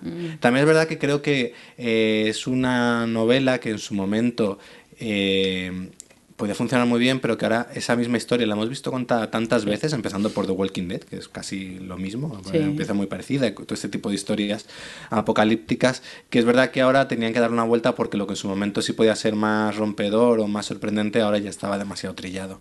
Yo es eso, no me he puesto porque las críticas no, no han hablado muy bien de ella. Alex, ya que estamos contigo, háblanos de 30 monedas, que al final la has visto entera, ¿no? Ya. Sí, pues al final eh, me ha divertido bastante. Creo que es una serie un poquillo irregular, pero a su favor tiene que, que es muy loca, que hace lo que quiere, que va a sitios donde dices, bueno, no tienes el presupuesto para hacer esto, pero ah, da igual. Y tiran adelante y yo la he disfrutado bastante. Tiene, ya digo, tiene actores que están mejor, actores que están peor, pero como al final tiene ese punto un poco casi de cómic y de, y, y de cosa un poco loca, yo me, me lo he pasado bien. Es decir, si no le buscas tres pies al gato, lo que es la serie, tiene imágenes y parte de su imaginería está muy bien llevada, tiene pues al- algunos actores que están muy bien. Es, muy disfrutable. Es decir, eh, no, no hay que poner a mejor altura, como al principio se hablaba de la nueva mejor serie española, cuando parecía que todas eran la nueva mejor serie española, pero como entretenimiento eh, divertido y loco y además con personalidad, que al final eso a veces eh, se agradece mucho, cuando muchas veces podemos al final estar viendo series un poco clónicas, aquí yo creo que le veía una personalidad y unas ganas de hacer un poco lo que querían que la he disfrutado bastante, yo la recomiendo mucho. ¿Tú la has acabado ya también? Sí, su primer episodio a mí me pareció espectacular y sí que es verdad que luego es, es más irregular en algunos momentos, pero que yo creo que el listón está muy alto, que es de notable para arriba la, la serie. Yo la disfruté Sí que es verdad que el, que el final ya es un poco ida de, de olla, personalmente creo, pero que igualmente me gustó y, y yo la recomiendo, eso sí, eh, que sepas que vas a ver una serie así, pues, eh, claro, es que, que tiene, que es, que llamaría por ciencia ficción, misterio, es también un poco de serie B en algunos momentos, es, es como una amalgama, lo junta todo, pero que esa mezcla, eh, el resultado me parece muy, muy bueno y muy correcto. La verdad que muy recomendable. Realmente es muy Alex de la Iglesia, en ese sentido no se traiciona nada. E incluso, mm, yo, si habéis visto las películas de Alex de la Iglesia, realmente o generalmente suele patinar bastante también, mira, hablando de esto, en, en sus, sus finales. eh, Se le suele ir demasiado la, la mano. Y aquí, aunque se le va un poco, yo creo que dentro de lo que es, no se le va de to- del todo. Entonces, no sé, sí, yo creo que. Yo la recomiendo. Es decir, además el primer capítulo es muy buena. Eh, es muy buena presentación de lo que luego va a dar. Es decir, lo que se ve en el primer capítulo es lo que va a ser luego la serie. Venga, pues cambiamos totalmente de tema. Dejarme que os hable de, de esta nueva reversión de la serie Perry Mason que han hecho en, HBO, que podéis ver en HBO. Y yo voy a decir que no la vi en su estreno porque la serie era en blanco y negro, que era de los 60 o yo qué sé, pero sí que eh, Perry Mason es una serie en su versión original que dieron en, en TV3 a los inicios. Y yo me acuerdo que era una serie pues que en casa gustaba mucho porque era la típica serie de abogados en las que eh, cada episodio era un caso, eh, siempre pasaba lo mismo, parecía que el señor era muy muy culpable, pero Perry Mason, que era un super abogado, eh, siempre conseguía ganar el caso porque su detective a última hora encontraba una pista o un testigo y todo se arreglaba. Pues todos los episodios eran idénticos, pero era igual, era una serie entretenida y que molaba ver con la familia. ¿Qué pasa aquí? Que empieza esta nueva versión que han hecho en, HBO y, para empezar la serie no es un procedimental, es, es, todo un arco, la temporada es todo un arco, es un caso y eh, Perry Mason no es un abogado, sino es un detective privado. Y entonces mm, te quedas un poco así descolocado. Es decir, que la serie en su conjunto está bien. La trama y la historia que te cuentan está interesante y cada capítulo va pasando tienes ganas de saber qué va a ocurrir para poder ver el final de la trama. Lo que no acabo de entender por qué le han llamado Perry Mason, sinceramente. Imagino que quizá por aprovechar el nombre y tener un poco de tirón, pero a esta serie eh, le pones otro nombre y funciona igualmente, porque es que la serie está muy, está muy bien hecha. Entonces, eh, ¿la recomiendo? Sí. Ahora, que la llamen Perry Mason, pues sinceramente no acabo de entender muy bien por qué. Pero ya os digo, como una serie así de detectives, como eh, homenaje a esas eh, pelis de, cine negro, así en blanco y negro de hace tantos años, pues mola mucho, está muy bien hecho y está muy bien conseguido. Pero ya os digo, es un poco el, el nombre de que le han puesto a la serie, no acabo de entender muy bien por, por qué. Pero, por otro lado, muy, muy recomendable. Adri, vamos contigo. ¿Qué más cosas has visto? Pues mira, voy a hablar de un combo de dos cosas un poco peculiar. Porque primero quiero recomendar Hot Ones, que es una serie, que bueno, no es una serie, eh, es un programa de YouTube. Ese no que... es de las alitas de... Sí. Vale. cuenta, cuenta, perdón. No, que ya, que yo ya, de vez en cuando a mí me había salido, porque yo en, en, YouTube a veces veo entrevistas a actores y todo esto, ¿no? Entonces, bueno, pues alguna vez había visto alguno suelto que me recomendara el algoritmo de YouTube y tal, y de repente, pues eso, me, me puse a ver un par y me enganché, ¿sabes? Y es una, a ver, que no, no, lo estoy contando, Hot Ones es un, eso, es un programa de entrevistas que las, los, los capítulos duran como 20 minutos o algo así. 20 minutos, media hora, depende un poco del invitado. Tiene ya como unas, no sé si son 13 o 14 temporadas. Eh, y es básicamente eso, es, es eh, Sean Evans, que es el, el, entrevistador, pues tiene delante, no solo son actores, ¿eh? eso, hay de todo tipo de invitados, de, de hecho las primeras temporadas casi no he visto ningún episodio porque casi todos son raperos o gente de la WWF, no, eso es lo de los animales. ¿Eh? Eso, bueno, la de los boxeadores, la de los el, el, wrestling. Sí. Eh, y, o sea, y al final yo no estoy viendo la, todos los episodios, estoy viendo los episodios en los que el invitado me interesa, obviamente. Eh, pero tiene dos cosas que me gustan. Bueno, el, el, planteamiento es que el invitado lo que va es a comer alitas de pollo. Lo que pasa es que las alitas de pollo hay, hay son nueve y están, eh, son alitas de pollo re, re, rebozadas en, bueno, rebozadas con pan y tienen eh, picante, o sea, tiene hot, eh, hot sauces, eh, salsas picantes. Y las salsas picantes están puestas por orden de, de picamiento, es la picación. Y entonces empieza desde la más suavecita, que normalmente es pues la típica salsa brava, o de hecho la segunda, para que os hagáis una idea, la segunda es el tabasco. O sea, el número dos es el tabasco. Entonces, claro, imaginaos lo que es ver, pues es que a mí, a mí las que yo que son algunas que me han gustado mucho han sido la de Aubrey Plaza, la de Kristen Bell, la de Natalie Portman, que y les ves que además Son Evans, que me gusta, la otra cosa que quería decir es que Son Evans es, me parece que las preguntas que hace son muy guays, porque no hace las preguntas típicas, no, ellos están allí para, para promocionar lo que tengan en ese momento, ¿no? Como hacen todos los actores o quien sea en este- en- cuando van a ese tipo de cosas, pero él no hace las preguntas solo de eso, o sea, sí que tiene alguna, pero quiere indagar y quiere eh, hacer preguntas un poquito más, pues que se acomolden a la situación en la que estás comiendo alitas de pollo picantes, ¿no? Y entre que él hace preguntas muy guays y que ellos están en una situación de súper de bajarla, de guardia bajada, pues ves, a- yo qué sé, les, al final les ves cómo intentan responder y tal, cuando les están llorando los ojos. De hecho, es que hay un Hall of, eh, of Shame, que es que hay algunos que se rajan a mí. O sea, a mí me, me ponen a participar en eso y os lo juro, bueno, yo es que no paso de la 1, porque mi, mi tolerancia al picante es nula. O sea, es que a mí unas patatas bravas ya es corta, corta, que a mí esto no me entra. Pues eh, imaginaos esto, ¿no? Entonces, claro, cuando ya llegan a la última... eh, pues bueno, lo tienen ahí que si los vasos de leche, tal, porque imaginaros el nivel.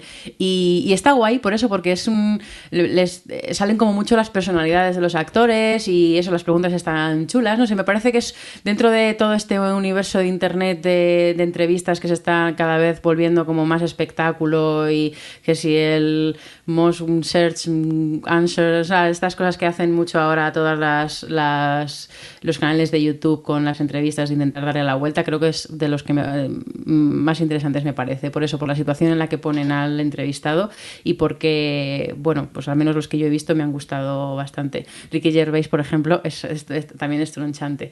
Eh, y eso está en YouTube y lo podéis ver. Y lo bueno que tiene es que eso tiene un montón de episodios y tiene eh, todo tipo de, de invitados. O sea que seguro que hay alguien que os pueda interesar. Yo tengo Eh, un gran problema con ese programa.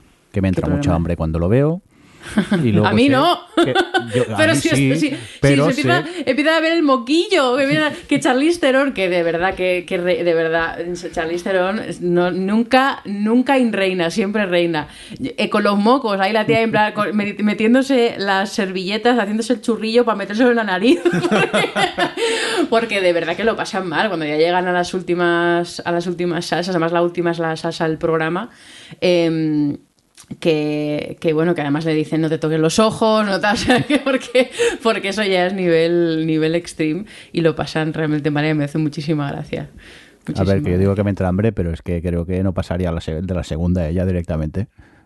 O sea, que, que tela. Pero yo quiero recordar uno que salía Nico Ferman, que siempre hemos visto como el tío rudo de Park and Recreation.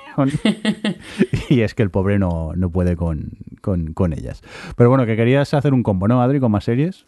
Sí, la otra, el otro que quería decir que es un poco también es entretenimiento, no es una serie, es Anchor, que es una serie de Disney Plus que está producida por Kristen Bell y es básicamente el, el concepto es grupos de amigos, bueno, grupos que solían ser amigos en el instituto, en estos en Estados Unidos, claro, que hicieron una obra de teatro en el instituto, eh, se reúnen pues todo el tiempo que haya pasado después, que en general es, la media son 15, 20 años, ahí ya son eh, personas adultas, muy adultas, eh, para hacer una encorno, o sea, como otra representación de la misma obra.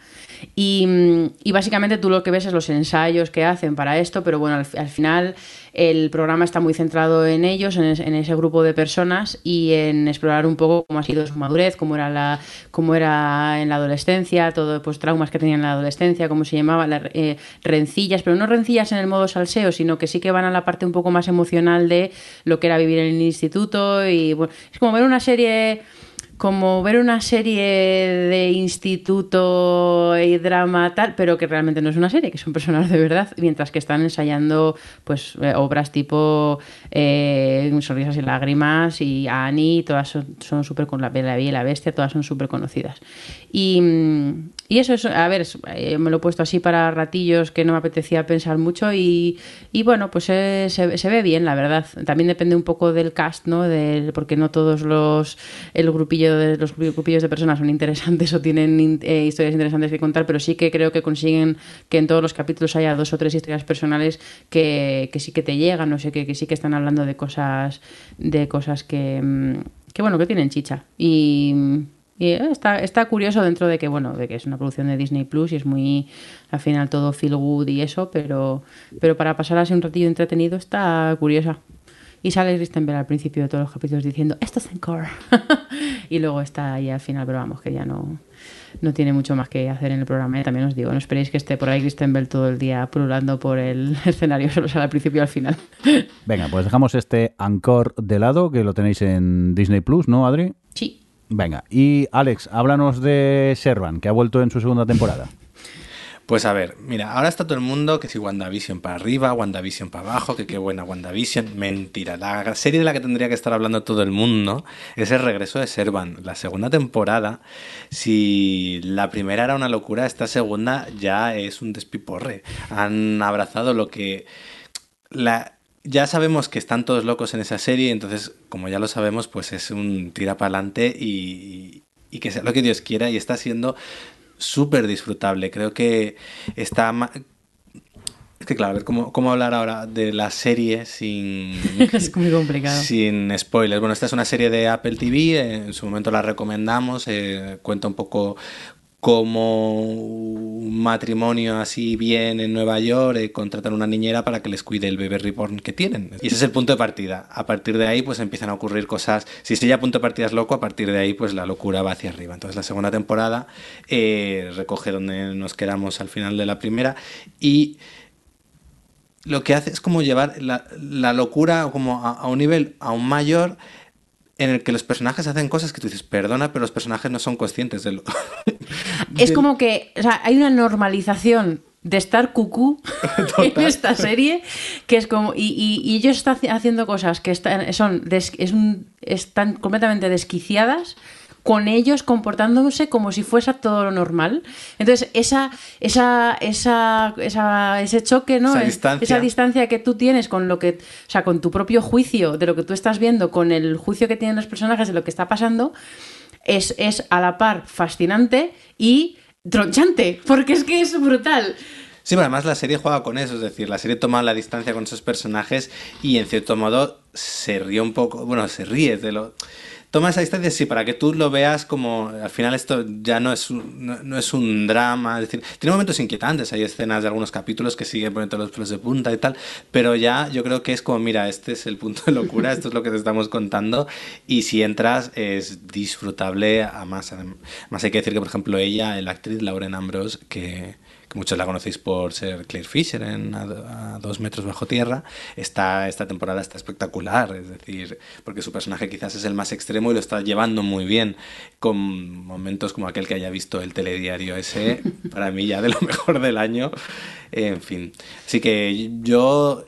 Si no la habéis visto en, en Apple, eh, darle una oportunidad a la, a la, primera temporada, que está muy bien. Y la segunda es, es una. Además, es curioso porque es una serie que tiene una. Cuando empiezas a verla, tiene una premisa que parece que puede agotarse muy rápido o que no entiendes muy bien cómo pueden manejarla más allá de pocos capítulos. Y son capaces de, de eso, de, de. Bueno, no alargarla, sino completar una temporada, darle un poco una vuelta en la segunda y que la segunda temporada siga siendo igual de fascinante. Sí, no, y además un poco, eh, Alex ha dicho que tal, pero que a pesar de que sea tronchante y de que tengas esta distancia y que pase estas, tengas como este tonillo, que yo sí que creo que tiene momentos de verdadero yuyu. O sea, además es que es una serie que está dirigida eh, por ángeles enviados del cielo. No, no, está súper bien dirigida. La narrativa visual que tiene es espectacular y como, eh, pues eso, al final es, es, es por dónde, dónde pone un poco el énfasis y cómo consigue inquietarte con eso. y con Porque realmente en la serie no pasa nada en el sentido, o sea, es todo atmósfera y lo bien que la manejan todo el rato es, es espectacular. Y hay momentos que simplemente son dos personajes hablando que ya eh, solo por, pues eso, por la, por la música, por la tensión, por la situación tal, estás un poco ahí eh, tensito. ¿No? Y, y hasta por los propios encuadres que a veces cogen que son muy incómodos de, de ver o que no acostumbras a ver para ese tipo de escenas. Y luego está el otro tema que usa mucho que es la comida, la forma en la que manejan la comida y demás que también es fascinante. No sé si me la estáis vendiendo o no. Es, pe- es una serie muy peculiar, ¿eh? Sí, es una ya. serie muy peculiar que te tiene que convencer mucho su propuesta y su tono y que yo imagino que alguien que no entrenó verá a estos personajes comportarse así en estas situaciones y dirá, pero what the fucking fuck? O sea, eh, yo, yo podría entender que esta serie no gustara. Yo creo que, que es de esas... eh, que- polarizantes, ¿no? Que o, o te gusta mucho porque compras su- el- el- lo que quiere hacer o no, te, o no la disfrutas nada.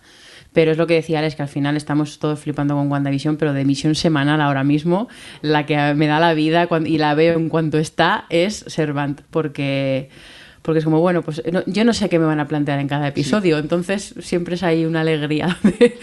Oye, eh, cambiemos totalmente de tema. Dejadme hablar a mí de, de Good Fight, que he podido ver eh, eh, en Amazon, que están ahí todas sus temporadas. He podido ver la primera temporada. Vi en su estreno hace mucho tiempo, cuando salió el primer episodio, no me disgustó, pero aquello lo que pasa siempre, que por falta de tiempo las vas dejando y al final no, no seguí. Y estos días que no sabía muy bien qué ver, eh, dije, va, voy a darle otra oportunidad. He empezado a verla y he de decir que la he disfrutado mucho porque realmente The Good Fight tiene todo lo bueno de The Good Wife y sobre todo que no sale el personaje de Alicia Florrick, que a mí me ponía muy de los nervios ese personaje, que era la protagonista de la serie The Good Wife. Entonces, ¿qué queréis que os diga? Aquí hay un personaje que me encanta, que es el de Diane, que podríamos decir que es un spin-off un poco de, de ella, pero realmente recupera algún que otro personaje de la primera The Good Wife y incorpora otros nuevos. Y la verdad que me mola porque es eso, es la típica serie de abogados, pero que tiene cierto trasfondo y oye, los capítulos se me hacen a menos y no puedo más que, recomendarlo porque a mí me lo estoy disfrutando. Si te gustan las series de abogados, The Good, The Five, The Good Five, Five, perdón, ya lo diré bien, está, es, muy, es muy recomendable. Oye, Adri, háblame de Star Trek, del que tú quieras. Del que yo quiera. Bueno, pues mira, te voy a hablar de, de Star Trek Discovery. Porque he visto la. Llegué, llegué un poquito tarde y he estado viendo la tercera temporada. Y mm, tengo que decir que. Que me fascina bastante la capacidad de Star Trek Discovery de ser irregular, pero tenerme eh, living todos los capítulos siempre.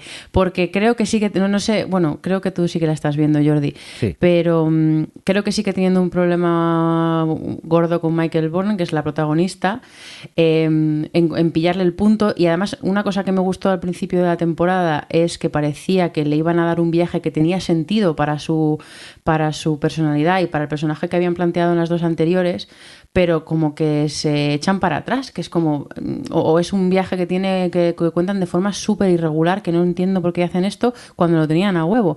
Pero luego todo lo que hay alrededor me gusta muchísimo, todos los personajes secundarios, todas las, eh, bueno, pues todos los capítulos así como mayormente que son, eh, no quiero decir procedimentales, no eh, eh, tal, pero bueno, al final las misioncillas que tienen en diferentes planetas, todos los universos que van descubriendo y tal, y luego toda la trama principal me interesa mucho y aunque es lo que digo, que, que siempre es un poquito irregular y que hay capítulos que, mm, que patinan y eso, de repente vuelven otra vez a, a coger buen ritmo y además esta temporada me parece que ha tenido todo un tramo final súper potente con, con el personaje este de, no me acuerdo cómo se llama, pero que es la...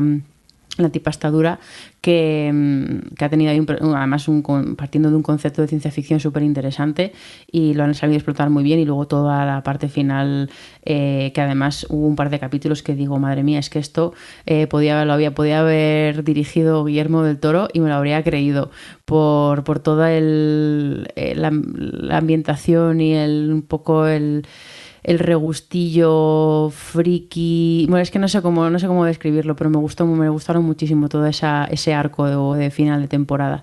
Y, y luego eso que tiene capítulos como me acuerdo además del capítulo cuarto era que, es una historia conclusiva que tiene el episodio eh, centrada un poco en el trauma a través de diferentes personajes y también o utilizando conceptos de ciencia ficción, que está espectacular. Por eso me da rabia que no acabe, aunque poco a poco va cogiendo más el tono, todavía va a llegar la cuarta temporada y seguro que va a ser la mejor y la última, porque ya la habrán cogido del todo el, el punto. Pero yo tengo que decir que aun siendo consciente de, de sus pues eso, de sus faltas, la disfruto un montón y, y ya solo eso, porque todos los personajes me, me gustan mucho y estoy ya me compensan. Como que eso es lo que me mantiene dentro en los capítulos que están un poquito más flojillos.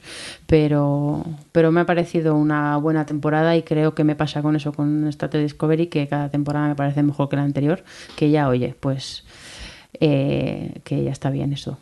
¿Tú, Jordi, la has visto? Sí, lo que pasa que yo, eh, no sé, cada temporada se me está haciendo un pelín más cuesta arriba. Me parece Vaya. entretenido lo que me cuentan, pero mm, eh, la sigo viendo, ¿eh? porque sí que es verdad que lo que cuentan, pero quizá la primera temporada la disfruté mucho más, la segunda se me fue desinflando un poco y esta tercera a mí personalmente mm, en algunos momentos se me ha hecho un pelín cuesta arriba, pero también es lo que dices tú, que van manteniendo el interés, me va gustando y la sigo viendo, ¿eh? y tengo ganas de que vuelva la cuarta, pero no sé, en, mi caso creo que es al revés. Yo creo que poco a poco se me va deshinchando.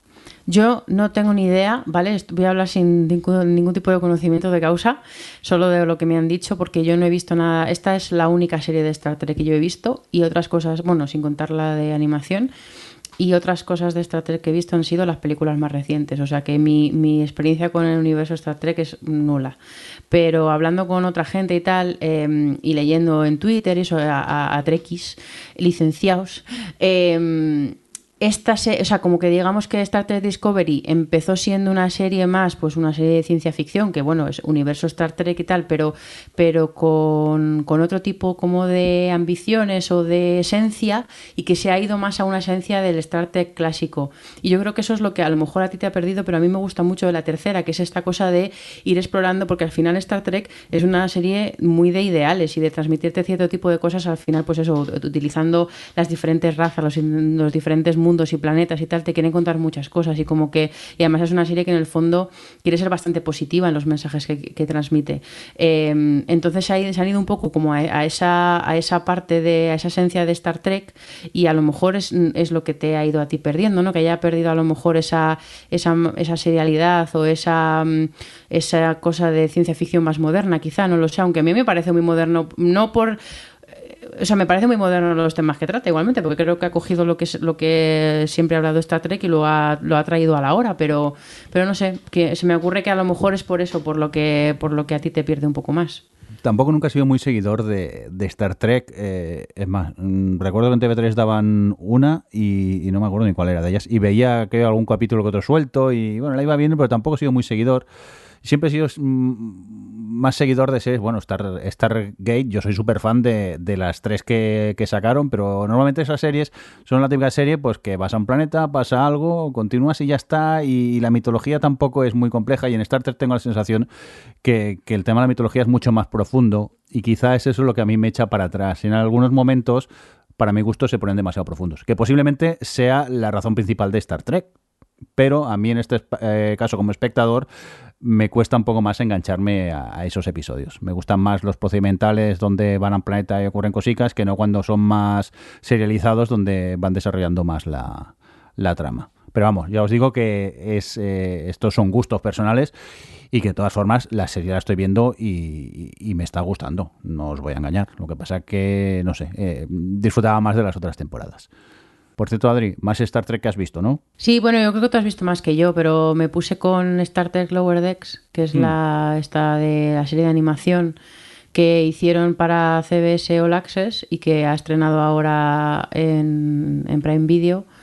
Y, y, bueno, si ves esta, a mí o sea, la estoy viendo y me está porque me resulta entretenidilla y como sí. he contado antes me, ven, me, entraba bien para algo ligerito para compensar otros visionados, sí, pero no me está ¿Eh? Como Itchasin, visionados como Itchasin. Como Itchasin. Pero no me está emocionando en el sentido de que esta sí que la veo muy referencial de Star Trek. O sea, identifico que es muy referencial, identifico, pero como no, no puedo hacer ese, esa conexión, pues en ese sentido no la disfruto particularmente. Y como serie de, comedia, pues bueno, tiene momentos que son graciosos y tiene personajes que me hacen gracia, pero no me está entusiasmando, la verdad. Me parece ok, pero creo que es, no, no, es, no es la serie, soy yo, porque no, no está hecha para mí. O sea, no A estoy ver, hecha para mm, esa serie. Es una serie entretenida, pero yo, yo tampoco le busco más a, a esta. Afortunadamente, pues eso, unos 20 minutillos por episodio es a- a- animación y habla, pues eso, de los trabajadores que no vemos normalmente en el puente de mando, sino los que están en las cubiertas inferiores trabajando, ¿no? Haciendo el trabajo sucio. Y bueno, con un tono de humor y, y teniendo ese, bueno, ese aspecto más de Star Trek de, de, y, eh, hacer el primer contacto, eh, nuevas civilizaciones y, y ayudarlos, pues tiene ese saborcillo de Star Trek, o lo, bueno, que estamos como antes, tampoco soy Trekkie, pero bueno, lo, que un foráneo de Star Trek eh, cree que es lo que es Star Trek. Y tiene esos chistecillos que a mí me funcionan y luego también, si obvias el- la mitología de Star Trek y sus personajes, a mí me funciona como serie de animación eh, así para adultos entretenidilla. Pero vamos, tampoco es para echar cohetes, es una serie simplemente entretenida para mí. Pues sí, poco más. Bueno, pues eh, venga, que nos vamos a ir, que ya hemos hablado de muchas series y esas cositas. Así que rápidamente vamos a despedirnos. Adri, muchas gracias por estar por ahí. Gracias. Hasta la próxima. ¿Eres amiga mía o todavía no? O depende. Soy amiga, soy amiga. No puedo Eh, no serlo. Adiós, amigo Alex. Hasta la próxima. Hasta la próxima, que veremos cuándo es. Eh, amigo Javi, ¿qué pasa? Adiós. Adiós. Que sigo enfadado, no sé por qué, pero sigo enfadado. Ahora, y un cordial saludo también de quien nos acompañó con vosotros, el señor Mirindo. Hasta luego. Adiós. Adiós. Adiós. O Televisión Podcast, el podcast de la cultura audiovisual.